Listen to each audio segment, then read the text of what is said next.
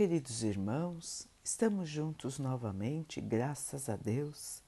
Vamos continuar buscando a nossa melhoria, estudando as mensagens de Jesus, usando o livro Fonte Viva de Emmanuel, com psicografia de Chico Xavier. A mensagem de hoje se chama Que Farei? Que farei? Paulo, Atos 22, 10 milhares de companheiros se aproximam do Evangelho para o culto inveterado ao comodismo. Como dominarei? interrogam alguns. Como descansarei? perguntam outros.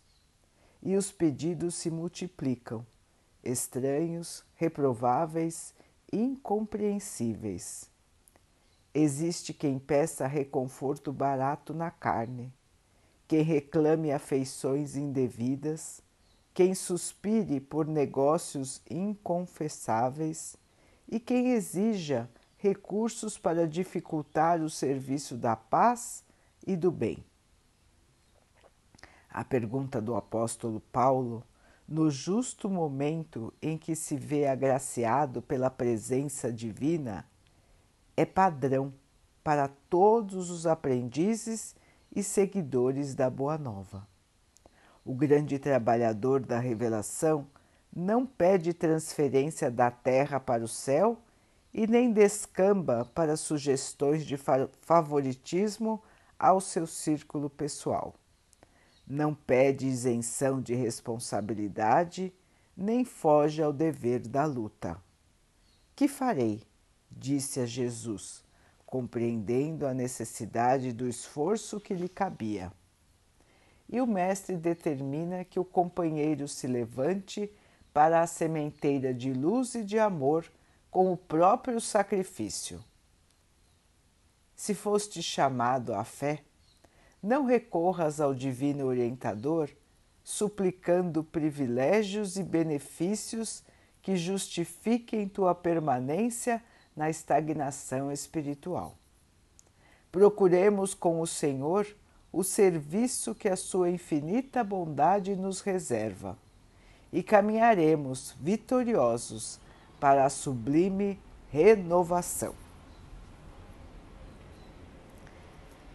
Meus irmãos, muitos ainda veem na fé, na prática religiosa, uma moeda de troca. Acham que, comparecendo aos templos religiosos, mostrando a sua fé, devem estar protegidos de todo o mal, de todo, de toda a dificuldade, de todo e qualquer obstáculo. Acreditam também que não há necessidade de fazer nada além do que comparecer aos templos religiosos e se dizer seguidor desta ou daquela religião. Meus irmãos, Emmanuel hoje nos lembra de Paulo, do seu exemplo quando encontrou o Mestre Jesus.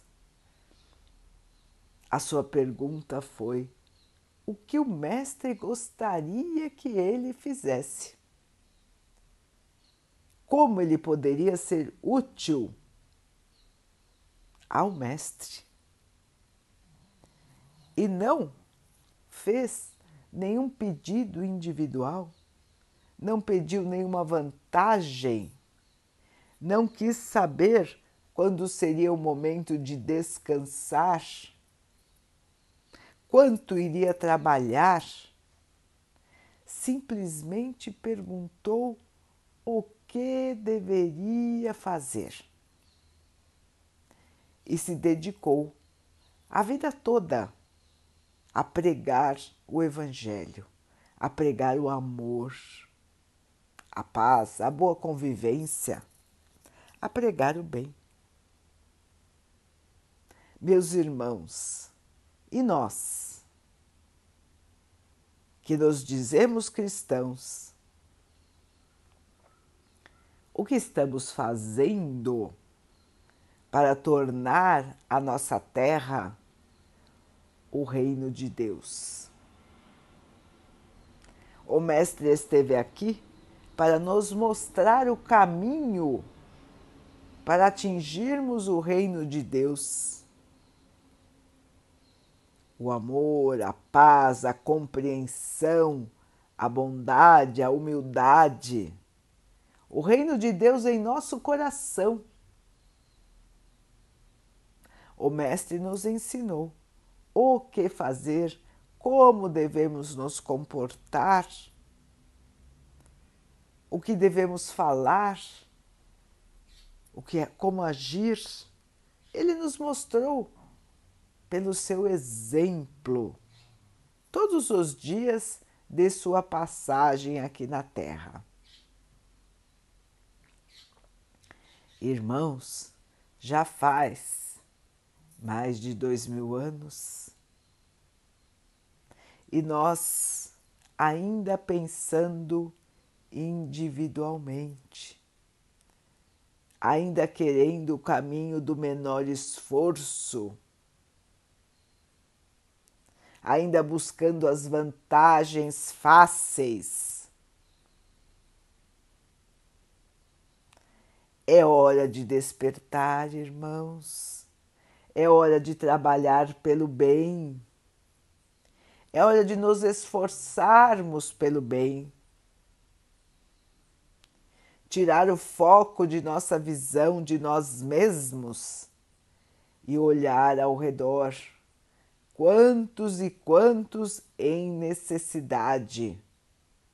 Quantos e quantos chorando, sofrendo. E nós, sem auxiliarmos, sem nos dedicarmos ao bem. Os irmãos vão dizer: Ah, mas eu não tenho tempo. Outros vão dizer: Eu não tenho dinheiro. Meus irmãos, a dedicação ao bem não exige sacrifícios além daqueles que nos são possíveis, basta a determinação interna para fazer o bem. Porque fazer o bem, irmãos, deve ser uma atividade cotidiana. Onde quer que estivermos, com quem quer que esteja ao nosso redor, nós sempre podemos fazer o bem. Sempre.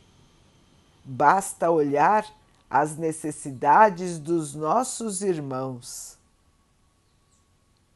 Necessidades não só materiais, mas também as necessidades morais dos nossos irmãos a necessidade de amor, a necessidade de carinho, de atenção, de respeito. Meus irmãos, trazer o amor para o nosso dia a dia, trazer a paz para o nosso dia a dia, a esperança, a fé. Essa é a nossa missão como cristãos. É isso que Jesus espera de cada um de nós. E é assim, meus irmãos, que nós vamos transformar o nosso planeta. Vamos então orar juntos, irmãos, agradecendo ao Pai por tudo que somos, por tudo que temos por todas as oportunidades que a vida nos traz para a nossa melhoria, que possamos aproveitar, crescer, evoluir, sempre no amor. Que o Pai possa assim nos abençoar e abençoe a todos os nossos irmãos. Que Ele abençoe os animais, as águas, as plantas e o ar do nosso planeta e que possa abençoar a água que colocamos sobre a mesa para que ela possa nos trazer a calma e que ela nos proteja dos males e das doenças. Queridos irmãos, fiquem, estejam e permaneçam com Jesus. Até amanhã.